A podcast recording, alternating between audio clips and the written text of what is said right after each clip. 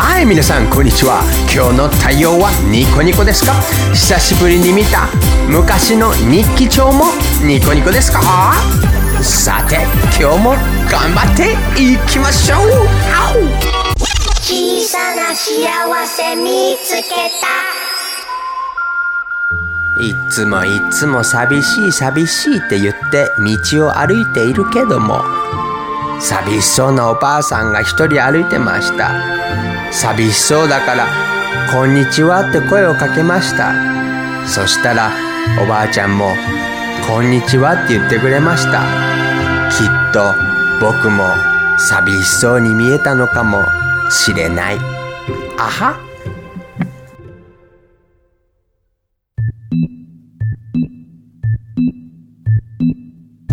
2017年6月19日のニコニコ新聞です。今日は尼崎っていうところにいます。えー数日後に滋賀県の琵琶湖のほとりでまさにがコンサートをするのでね、今日は尼崎っていうところで一泊してるんですけどもね、大きな声が出せないんです。ちっちゃなちっちゃなネットカフェみたいな、まあ一応個室なんでね、なんとか声は出せるんですけど、ちっちゃな声でやりたいからよろしくお願いします。今日は、えっ、と、ゲスト呼んでます。ゲストって言ってもね、あの、な、形がないんですけどもね、ハートくんっていう大好きなお友達がいるんです。ハートくん、えっ、と、呼んでみたいと思います。ハートくん。あれ？ハートくん？あれ？ハートくん、え、人じゃないんですか？あれ？猫ですか？あの、ハートくん、あの、んあの、日本語で喋ってもらえますか？にゃーになんだ、喋れるんじゃないですか。一応喋れるにゃ。ハートくん、猫なんですね。そうだにゃ。どこにいるんですか、今？天国だにゃ。あれ？天国なんですか？そう。な、なんでですか？この世でやることがなくなったんだよ。あら、そうですか、お疲れ様でした。ジ。ェームスもお疲れ様。あ、ありがとうございます。で、もともとあなたはどこにいたんですおか母ちゃんのところに行ったんだよ。お母ちゃんって誰ですか？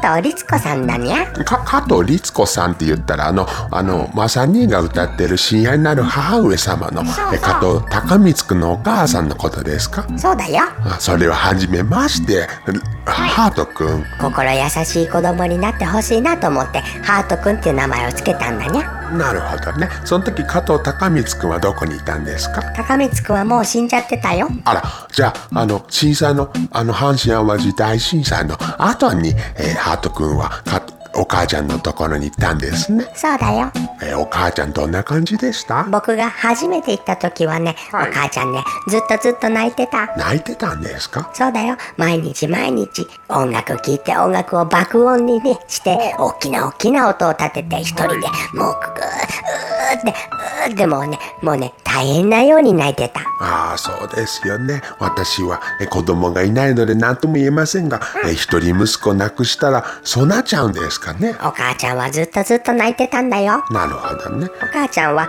被災者ではないからねえ、どういうことですか？神戸とかにいる被災者はね同じ同じ悲しみを味わった人たちが周りにいっぱいいるんだよなるほどね。けどお母ちゃんは広島でしょ？はい。だから周りにね同じ苦しみを分かち合える同じ被災者がいなかったんだねなるほどね。だから神戸にいたら同じように復活とか復興を、えっと一緒に目の当たりにできるんだけど、お母ちゃんは広島で離れてたからずっと一人ぼっちだったわけですね。人の苦しみやそういうのは人それぞれその人にしか分からないんだねそんな時にあなたがずっとずっとお母ちゃんのそばにいてあげたわけですね。まあそういうことになるにゃいいことしましたね。そうだといいんだけどねいや、したと思いますよ。僕はただお母ちゃんの食べるお母ちゃんのくれるご飯を一生懸命食べて ただただ甘えてただけだにゃ けどある時お母ちゃんが誰かに言ってるのを聞いたことがあるにゃえ、なんて言ってたんですか？お母さんになったらね母性が出るんだって。母性が出たらね誰かのために命を捧げないと生きてけられない体になるんだって。お母ちゃんの場合はそれが高光くん一人息子だったんだって、はい。けどその一人息子が亡くなっちゃったからお母ちゃんは誰のために生きるかわからなくなっちゃったんだって。それなんとなくわかります。それ男でもあるんですよ。男にも母性がありますからね。そっか。そうですよ。それでお母ちゃんはこういう言い方をしてたなんて言ってたんですか？私の母乳を飲んでくれる人がいなくなっちゃったってああなるほどね。母乳ですか。わかりやすいですね。ジェームスだってあなただってペットかなんかがあなたの手からはい。餌を食べてもらったらなんとなく嬉しいでしょ？嬉しいです。それが母性なんですって。なるほどね。僕がお母ちゃんの餌を食べてたのはお母ちゃんにとってはとても嬉しかったんじゃないかなって今はそう思うんだね。おかげであなた太ったんじゃないですか？聞く。さっき写真見つけましたよ。聞く。その前にマサ兄がいつも言ってましたよ。なんで？ハートは太りすぎだって。聞く。お母ちゃんにも何回も言ったそうなんですマサ兄は。太りすぎだからちょっと餌を少しにした方がいいんじゃないかって。聞く。それでもお母ちゃんは聞かなかったそうです聞く？甘やかされたんですねあなた。聞く。あははお母ちゃんはこう言ってたよ。なんでですか？私の子供はいつかは育た育っていかなきゃいけないから厳しくももう もう甘やかしたいけど厳しく厳しく育てたけどけどハートあなたはずっと私のそばにいてくれるから甘やかせ続けるからねって言ってた。猫って羨ましいですね。けどぼ僕だって大変だったよ。何がですか？だってお母ちゃんの頭の中は全部高光くんだったからね。まあそれはしょうがないですよね。やっぱり自分で産んだ子ですからね。お母ちゃんだって僕のこと大好きだ大好きだ言ったって結局は毎日毎日10時間も12時間も高光くんのこと思いながら泣くんだよ。その話まさにから聞いたんですけど本当なんですか？本当だよ。毎日毎日朝から晩までずっと高光くんの写真を見ながらずっと泣いてるんだよ。そんな時間を10年以上続けたんだよ。ジェームスはできる？私なら無理です。そんな生活をきっと1週間したらノイローゼで狂ってしまいます。けどお母ちゃんは狂わないでずっとずっと母として生きたんだよ。母として生きるってどういうことですか？子供のことをずっと思い続けるっていうことだよ。はあ。僕も何回も小耳に挟んだことがあるよ。何がですか？他の被災者は借金もいっぱいあってたくさん働かなきゃいけないのに加藤律子さんは働かないでいいねって。まあそういう見方もあるでしょうね。けど僕はそう思わないんだよ。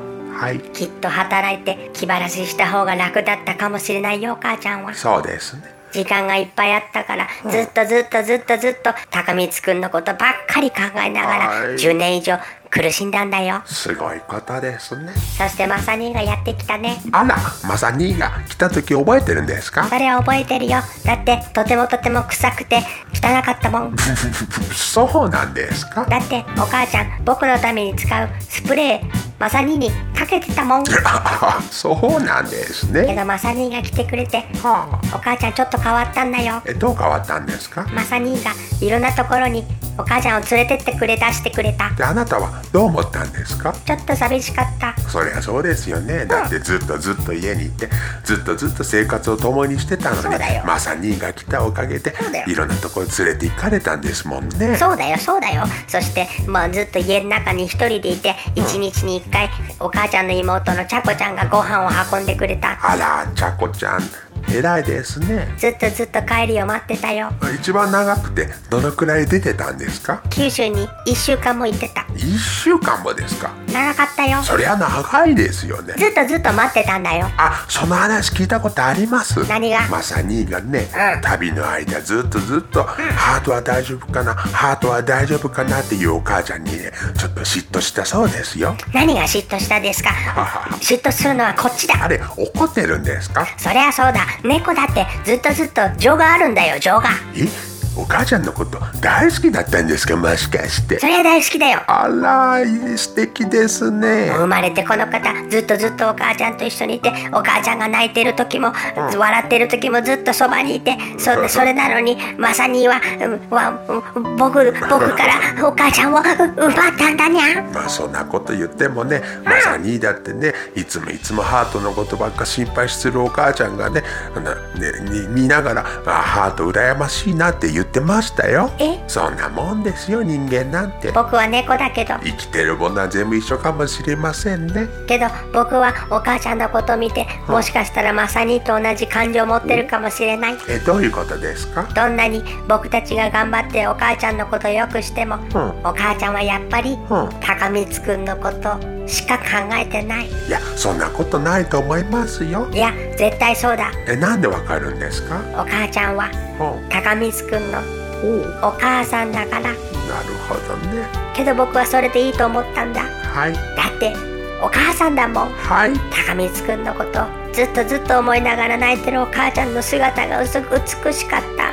はい。そんな姿を見ながら僕も自分のお母さんのこと考えてた。はい。お母さんっていう存在の偉大さとお母さんっていう存在の儚さとお母さんっていう存在の弱さをお母ちゃんが僕に全部見せてくれた。はい。そして20年経ってお母ちゃん自分の生きる道をやっと見つけたんだ。そうみたいですね。まさに彼よく聞いてます。今お母ちゃんはいろんな活動をして生き生きとしてますね。けど僕は知ってる。何がですか？お母ちゃんの苦しみは二度と消えない。一生消えない。そうですね。朝から晩までずっと高光くんの写真を見ながらずーっとむせぶように泣いてたお母ちゃんのあの姿を僕は絶対忘れることができない。だから今のお母ちゃんのことがとてもとても喜んでる、はい。僕はとても喜んでる。そうですね。あの時のお母ちゃんの姿を見たことがある。ハートだからそれが言えるんでしょうね。お母ちゃんはあの姿を人には見せなかったからね。人前ではいつも頼もしくは